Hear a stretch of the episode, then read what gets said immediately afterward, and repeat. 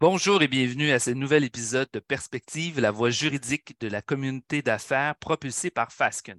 Mon nom est Jean-François Cloutier, je suis associé au sein du groupe Travail, Emploi, Droit de la personne et Droit public. Aujourd'hui, je suis accompagné de ma collègue Stéphanie Hanson Spiro-Poulos, avocate de notre groupe. La pratique de Stéphanie couvre principalement le droit de l'immigration. Bonjour Stéphanie, ça va bien? Bonjour Jean-François, très bien et toi? Ça va super bien, merci. Donc, au cours de cet épisode-là, on va aborder euh, le processus de recrutement à l'étranger. Donc, peut-être nous dire dans un premier temps pourquoi avoir choisi ce sujet-là. Oui, alors j'ai choisi aujourd'hui de parler de ce sujet car comme on le sait, le Canada fait face actuellement à une pénurie de main-d'œuvre dans pratiquement euh, tous les secteurs d'affaires. Et euh, on remarque récemment dans notre pratique que le recrutement international connaît un engouement grandissant. Donc, on voit que les employeurs québécois n'ont jamais été aussi nombreux à s'intéresser au recrutement de travailleurs étrangers temporaires. Euh, c'est vraiment devenu un incontournable pour faire face aux besoins criants de main-d'œuvre. Et comme on le sait, le processus d'embauche de travailleurs étrangers comporte de nombreuses démarches administratives qui peuvent sembler a priori intimidantes pour tout employeur, surtout quand euh, un employeur commence à recruter à l'international et n'est pas très habitué. Intimidante ou rébarbative, un, des deux, mais assurément, oui, effectivement. Et, dans ce cas-là, on a besoin de spécialistes. Donc, une fois qu'une euh, entreprise a ciblé un candidat, peut-être nous dire les démarches qui doivent être entreprises par l'employeur pour obtenir euh, les autorisations de travail requises. Oui. Alors, premièrement, il faut comprendre qu'il y a principalement deux grands programmes sous lesquels un, étranger peut présenter une demande de permis de travail. Euh, il y a le programme des travailleurs étrangers temporaires, le PTET, et ensuite, il y a le programme de mobilité internationale, le PMI. Et les deux programmes sont, sont composés euh, d'un certain nombre de volets différents et le processus est euh, différent. Il y, a des, il y a différentes étapes pour chacun des programmes. Et quelles sont justement ces grandes différences-là entre ces deux programmes et comment choisir l'un ou l'autre, dans le fond, pour l'employeur? Alors, euh, pour ce qui est du programme des travailleurs étrangers temporaires, on, le voit comme un programme un peu de facto. Euh, on choisit ce programme lorsqu'aucune dispense n'est possible en vertu du programme de mobilité internationale. Donc, de façon générale, le programme des travailleurs étrangers temporaires permet aux employeurs d'embaucher des travailleurs uniquement après avoir démontré au gouvernement qu'ils n'ont pas pu trouver un Canadien ou un résident permanent pour pouvoir les postes disponibles. Alors, la façon que ça fonctionne, c'est que l'employeur identifie son candidat et doit soumettre une demande d'étude d'impact sur le marché du travail auprès de Service Canada. Et spécifiquement, lorsqu'il s'agit d'un poste situé au Québec, la demande doit aussi être envoyée auprès d'Immigration Québec parce que c'est une décision conjointe. Donc, on envoie à la fois une demande de IMT à Service Canada et une demande de sélection temporaire pour obtenir un certificat d'acceptation du Québec. Euh, ensuite, Service Canada et Immigration Québec rendront une décision conjointe, euh, soit positive en faveur de l'embauche de ce travailleur étranger-là ou négative. Et si la décision est positive, ensuite, le travailleur pourra poursuivre avec une demande de permis de travail. Parfait. Donc, ça, c'est le, premier, le, programme de facto, le PTET. E euh, je comprends qu'il y a l'autre programme, le PMI, donc qui est le programme qui devrait être plus favorable, si je comprends bien, non? Euh, exact. Ben, dans un certain sens, oui, parce qu'il comporte moins d'étapes et c'est une dispense de la démarche de IMT. Parfait. Donc, souvent, les employeurs vont opter pour une catégorie de permis de travail en vertu du PMI lorsque c'est possible, parce qu'on va sauter l'étape de IMT et l'étape de la demande de sélection temporaire auprès euh, d'Immigration Québec en fait, le PMI, ce que c'est, c'est que euh, c'est un programme qui comporte divers volets pour les travailleurs qui sont dispensés de, cette, de cette démarche-là, le IMT. Et les dispenses sont principalement fondées sur les avantages généraux sur le plan économique ou culturel ou aussi sur d'autres avantages concurrentiels pour le Canada. Donc, quand on pense au PMI, on euh, peut penser que le permis de travail va être euh, émis en vertu d'un accord de libre-échange, un accord de commerce international. On peut penser à l'ALENA, par exemple, l'accord entre le Mexique, le Canada et les États-Unis. C'est un programme qui est très populaire pour les professionnels de ces pays-là. Donc, dispense de IMT. On euh, rencontre les critères de l'ALENA pour les professionnels et on obtient un permis de travail plus rapidement. Il y a aussi le programme d'expérience internationale Canada, qui comprend entre autres les volets populaires, dont le programme pour les jeunes professionnels, le programme pour les stages coop et euh, le fameux permis de travail vacances-travail. Euh, d'autres euh, catégories qui tombent sous le PMI qui sont très, très populaires aussi, ce sont les permis issus d'un transfert intra-entreprise. Donc, euh, ça, c'est intéressant pour les, compagnies qui ont euh, des, bureaux à travers le monde.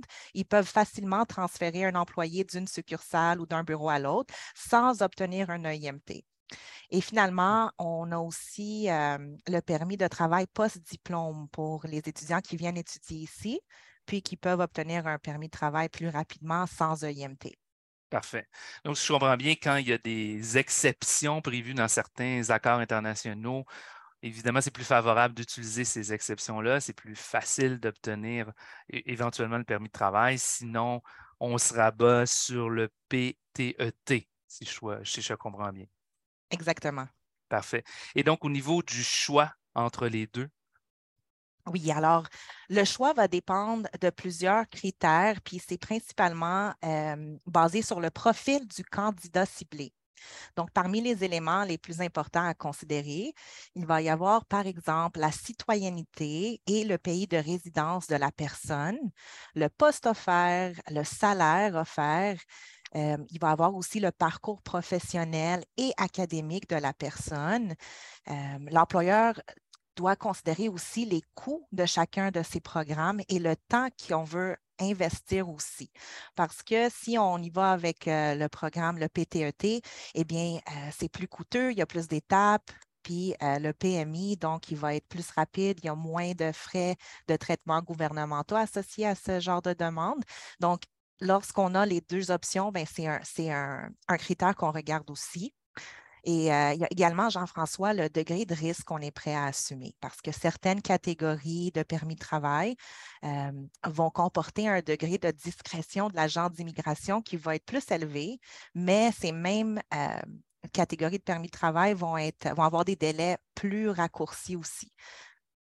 Parfait. Et donc, si on revient au P TET. E Donc, tu as dit qu'on doit, l'employeur le doit prouver euh, qu'ils n'ont pas pu trouver, qu'il n'a pas pu trouver aucun Canadien ou résident permanent pour pouvoir le poste disponible. Donc, comment justement l'employeur peut prouver cet élément-là? De quelle façon en pratique? Oui, donc concrètement, la façon que ça fonctionne, c'est qu'avant de déposer une demande de IMT, l'employeur doit se créer un compte sur le guichet emploi et afficher le poste dans la section des offres d'emploi publiées sur le guichet d'emploi. C'est une étape qui est obligatoire. Et en plus de cela, il doit aussi publier le poste sur au moins deux autres endroits pendant une période d'au moins quatre semaines consécutives. Donc, il ne peut pas avoir d'interruption entre l'affichage du poste et l'employeur doit recenser tous les CV reçus et préparer un rapport détaillé qui explique au gouvernement pourquoi les candidats locaux qui se sont présentés pour le poste ne rencontraient pas les critères du poste offert. Et quels sont donc ces autres endroits où peut être publiées les demandes d'emploi? C'est vraiment au choix de l'employeur lorsqu'il s'agit d'un poste qu'on dit au salaire. Donc, ça peut être, par exemple, des sites de recrutement populaires comme LinkedIn, Indeed, des, sites sites euh, assez courants, euh, couramment utilisés par les recruteurs. Et lorsqu'il s'agit de postes qu'on dit à bas salaire, l'employeur doit également publier l'offre euh, sur un site qui vise des groupes sous-représentés, donc la population autochtone ou des personnes qui présentent un certain handicap aussi. Donc, ça va dépendre s'il s'agit d'un poste qui est haut salaire ou bas salaire. Parfait. Donc, dans le cadre des demandes EIMT, on parle souvent du processus simplifié. À quoi ça réfère spécifiquement, Stéphanie? Alors, le processus simplifié est un volet qui est vraiment intéressant pour les employeurs québécois parce que c'est un volet qui, dispense justement l'employeur de l'obligation de prouver qu'ils n'ont pu trouver un Canadien ou un résident permanent pour pouvoir le poste en question. Donc, les employeurs peuvent sauter euh, l'étape de recenser les CV et d'expliquer, justifier pourquoi les candidats locaux ne rencontraient pas les critères du poste et peuvent déposer tout de suite leur EIMT et leur demande de sélection temporaire auprès du ministère de l'Immigration. Donc, Stéphanie, si je comprends bien, c'est comme si le gouvernement présumait que certaines catégories d'emploi, pour certaines catégories d'emploi, il y avait pénurie de main-d'œuvre et donc dispensait justement l'employeur de faire cette preuve-là de l'absence de candidats. Exactement. Donc, le gouvernement, en fait, publie une liste annuellement, normalement en février, de professions qui font partie du processus simplifié. Alors, lorsqu'on, euh, nous, ce qu'on dit à nos clients, c'est de vérifier avant de déposer une demande de IMT si justement le poste qu'il cherche à combler, s'il fait partie de la liste du processus simplifié, parce que ça va sauver énormément de temps à l'employeur si c'est le cas. Parfait. Donc, évidemment, on s'intéresse aux travailleurs. Donc, faire venir le travailleur, on comprend qu'il y a deux processus. Souvent, pour le travailleur, ça va impliquer ou le travailleur va souhaiter que les membres de sa famille se joignent à lui, évidemment. Donc, est-ce qu'il est possible justement pour ce travailleur-là euh, de euh, faire venir en même temps euh, les membres de sa famille? Tout à fait. Donc, il y a la possibilité d'obtenir des permis ouverts pour euh, les époux, les conjoints de fait. Les enfants des travailleurs aussi peuvent les accompagner. S'ils sont mineurs, ils peuvent obtenir des, permis d'études. Et aussi, tout récemment, le gouvernement a annoncé un nouveau programme qui permet aux enfants à charge, mais majeurs, d'obtenir aussi des permis ouverts. Évidemment, il y a certaines conditions à ça, donc euh, il faut vraiment respecter les critères pour pouvoir obtenir ces permis pour, euh, pour, la, pour la famille qui accompagne. Par exemple, les travailleurs spécialisés, pour eux, ça va être beaucoup plus facile, euh, peu importe le salaire gagné, si, on, si le gouvernement considère qu'il s'agit d'un poste qui est qualifié ou spécialisé et que la personne a une offre d'emploi d'une durée de six mois ou plus. Donc, ça va être presque automatique. L'époux ou l'épouse va pouvoir obtenir un permis ouvert. tandis que pour les travailleurs qui sont peu spécialisés, eh bien, avant, ils n'avaient tout simplement pas le droit d'obtenir un travail ouvert pour leurs époux, mais récemment, le gouvernement a annoncé une nouvelle politique, encore une fois, qui leur donnait accès à présenter une demande pour leur famille. Mais pour eux, c'est un petit peu différent parce qu'ils doivent prouver qu'ils gagnent un salaire qui est égal ou supérieur au salaire médian de la province. Et euh, à titre informatif, actuellement, le salaire médian pour le Québec est à 26 de l'heure. Parfait. Donc, ces deux façons d'obtenir éventuellement un permis de travail. Évidemment, on souhaite que ça se passe bien avec l'employeur dans ce cadre-là, donc que ça soit un succès. Parfois, ce ne l'est pas et l'employeur doit mettre fin de façon hâtive donc à l'emploi de, ce, de cet employé-là. Donc, quelles sont les obligations de l'employeur dans ces circonstances-là face aux travailleurs étrangers? Effectivement, c'est une question qui arrive souvent parce que les employeurs investissent euh, sur la demande et euh, pour euh, faire venir le travailleur étranger et souvent, ils vont aussi accompagner les membres de la famille. Alors, c'est une question qui arrive souvent. S'il arrive une fin d'emploi hâtive, est-ce que l'employeur est obligé de, garder cette personne parce qu'ils ont un permis, par exemple, valide pour trois ans? Et la réponse est non. Donc, les travailleurs étrangers, ce qu'il faut savoir, c'est qu'ils bénéficient des mêmes droits et protections que les Canadiens. Donc, il faut quand même respecter les normes d'emploi fédérales, provinciales et territoriales, euh, mais euh, en aucun cas, un employeur est obligé de garder à l'emploi un travailleur étranger euh, s'il y a une raison valable pour mettre fin à, l'emploi. Donc, il, faut, il faut respecter les lois en, matière des normes du travail, leur donner un préavis adéquat et appliquer les indemnités, tout comme si c'était un travailleur canadien. Euh, et aussi, s'il s'agit d'un poste syndiqué, la convention collective va également s'appliquer. Euh, Et voilà, il y a aussi un, processus de notification. Donc, euh, s'il s'agit d'un permis issu du PTET, e donc il faut aviser par écrit Service Canada du départ du travailleur tout simplement, juste pour que Service Canada puisse mettre à jour le dossier. Euh, et s'il s'agit d'un poste euh, en vertu du PTET e qui est considéré à bas salaire, il faut savoir que l'employeur devra aussi s'assurer de payer le billet d'avion pour le retour à son pays, euh, au pays d'origine du travailleur. Donc, ça, c'est uniquement s'il s'agit du volet bas salaire. S'il s'agit euh, euh, du, volet haut salaire, l'employeur n'aura pas cette obligation. Parfait. Et comme recommandation aux responsables de ressources humaines, donc qu'est-ce qu'on doit leur recommander dans ce contexte-là? On dit toujours aux employeurs de bien documenter le dossier euh, du travailleur parce qu'il peut y avoir des inspections de la part des autorités d'immigration et ils ont le droit d'inspecter même après le départ du travailleur dans le fond, il y a une période de six ans euh, dans laquelle ils peuvent faire des, inspections à partir de la date d'embauche du travailleur. Alors, si jamais il y a une euh, fin d'emploi hâtive, ça va être très important de documenter les raisons du départ et aussi de documenter les preuves que toute obligation due aux travailleurs étrangers a été respectée. Par exemple, lorsqu'on parle de payer le billet d'avion pour euh, le retour au pays du travailleur quand il s'agit du volet bas salaire.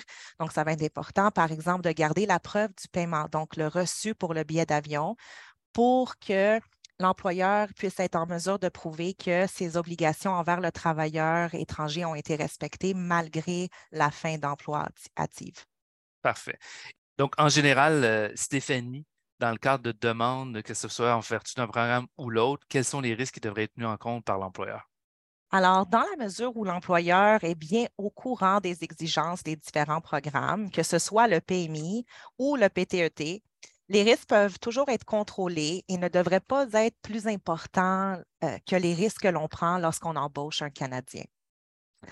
Alors, euh, ce qu'il faut savoir, c'est qu'une fois qu'une demande de permis de travail est, approuvée, l'employeur doit s'assurer que les conditions d'emploi du travailleur demeurent substantiellement les mêmes pendant toute la durée de l'emploi du travailleur.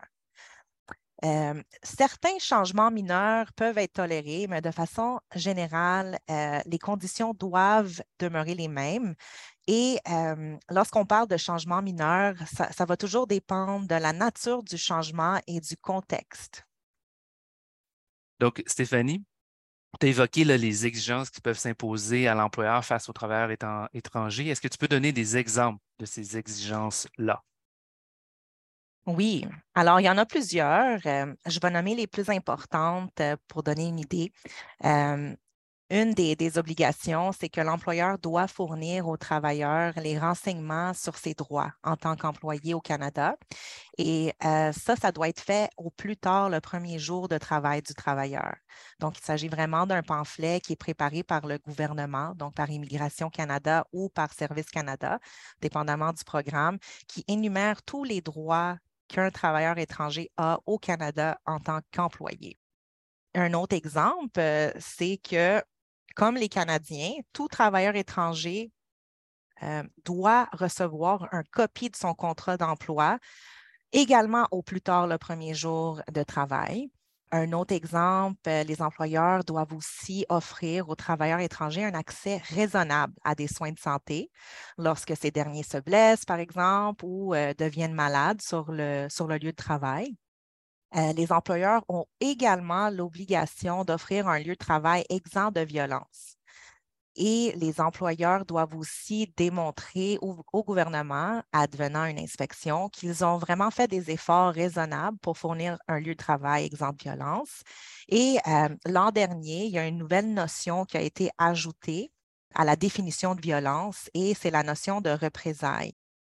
Donc, les représailles, ça peut être par exemple euh, les menaces de, rétrogradation, les mesures disciplinaires ou le congédiement.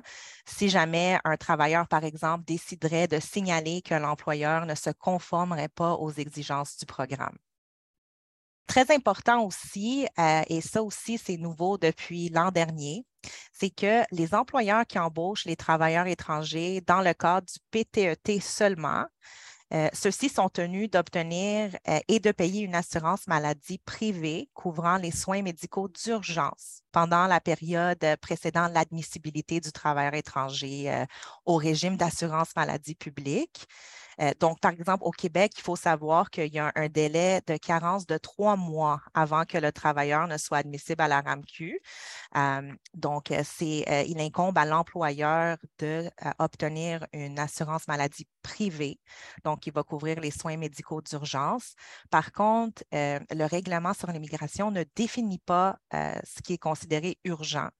Donc, normalement, les employeurs vont se fier là, aux compagnies d'assurance pour obtenir les, soins médicaux qu'ils considèrent urgents. Donc, tu as parlé des différentes obligations qui s'imposaient à l'employeur. Est-ce qu'il y a une obligation de déclaration face à la Commission des normes de l'équité et de la santé et sécurité au travail, la CNESST?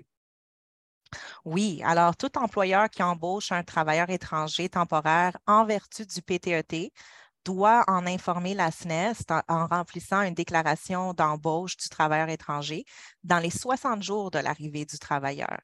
Et euh, c'est important à noter que cette exigence-là s'applique uniquement s'il s'agit d'une embauche d'un travailleur étranger en vertu du PTET. E Donc, toute embauche de travailleurs étrangers issus du PMI, euh, l'employeur ne sera pas obligé de déclarer euh, cette embauche à la SNEST et il en va de même pour euh, la, couverture d'assurance privée pour les soins médicaux urgents. Cela s'applique uniquement aux, aux travailleurs qui possèdent un permis en vertu du PTET e et non du PMI. Parfait. Donc, euh, Stéphanie, tu as très bien décrit les obligations qui s'imposent à l'employeur face aux travailleurs étrangers. Qu'est-ce qui arrive justement s'il y a manquement à ces diverses obligations-là? Donc, le manquement de ces obligations peut entraîner diverses conséquences administratives et pénalités monétaires. Et la conséquence qui sera imposée dépendra, entre autres, du type d'infraction commise, de la taille de l'entreprise et aussi euh, de, si une divulgation volontaire a eu lieu. quand tu dis divulgation volontaire, donc si donc conscient de son manquement à ses obligations, si l'employeur a volontairement dénoncé la situation? Exactement. Donc, euh, s'il y a une inspection, mais l'inspecteur va prendre ça en considération pour atténuer ou euh, émettre une conséquence inférieure à ce qu'il aurait pu émettre. Au niveau de l'inspection, justement, comment ça se déroule? Alors, les autorités d'immigration peuvent mener une enquête pour valider la conformité des exigences de l'employeur pendant une période de six ans à partir de la date d'embauche du travailleur. Donc, les inspections peuvent être sur place ou virtuelles, annoncées ou non, et peuvent même être effectuées sans mandat, sauf dans les logements privés. Donc, euh, les, autorités d'immigration peuvent même interroger les travailleurs étrangers et les employeurs sur le lieu du travail pour confirmer que l'employeur se conforme au programme. Et tu as évoqué la possibilité de conséquences pour l'employeur. Quelles sont justement ces conséquences qui peuvent être imposées au terme d'une inspection? Donc, à la fin de l'inspection, l'inspecteur va émettre une opinion sur la conformité de l'employeur et va aussi donner une opportunité à l'employeur de se justifier. Ensuite, si la justification n'est pas euh, acceptée, l'inspecteur va émettre une, lettre de décision finale qui déclare que l'employeur a été non conforme. Et l'exemple des conséquences peuvent varier d'un avertissement.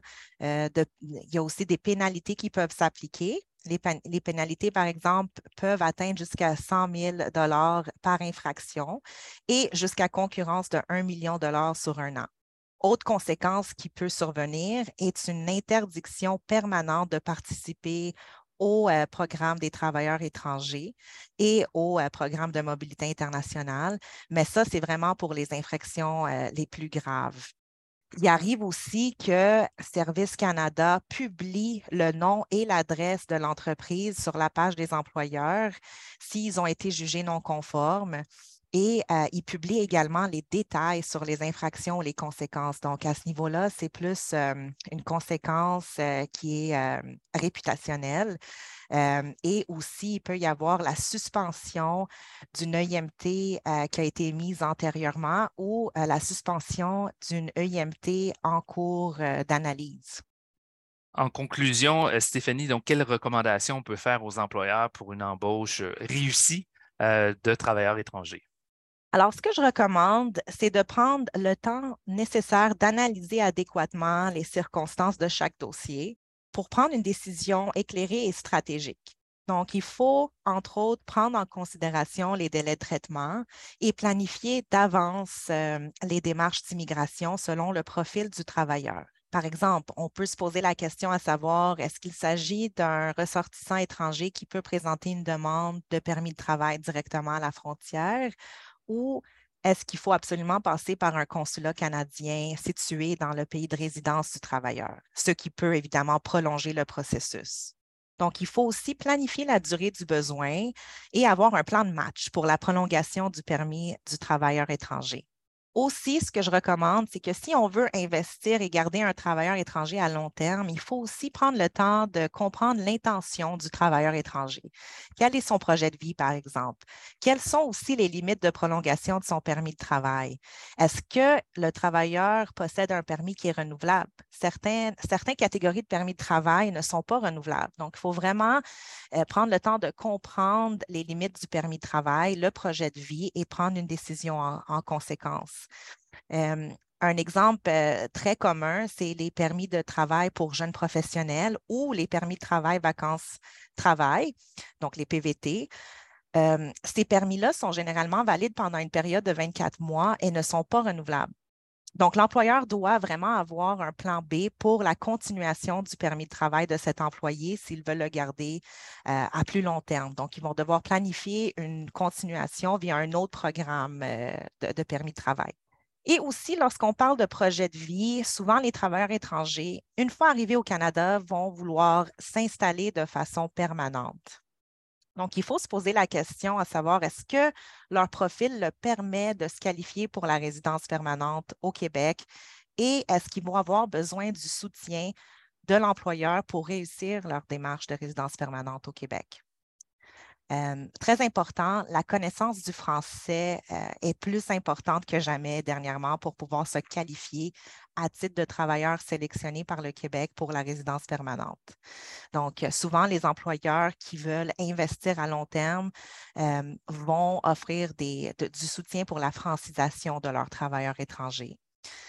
aussi, ce qui est recommandable, c'est de prévoir un accueil personnalisé parce que la plupart des travailleurs ne connaissent pas très bien la langue ou ils ne sont pas familiers avec les processus administratifs du Canada ou du Québec. Donc, leur expliquer comment fonctionne la RAMQ, euh, l'importance du français, aider avec des cours de français, le processus du numéro d'assurance sociale.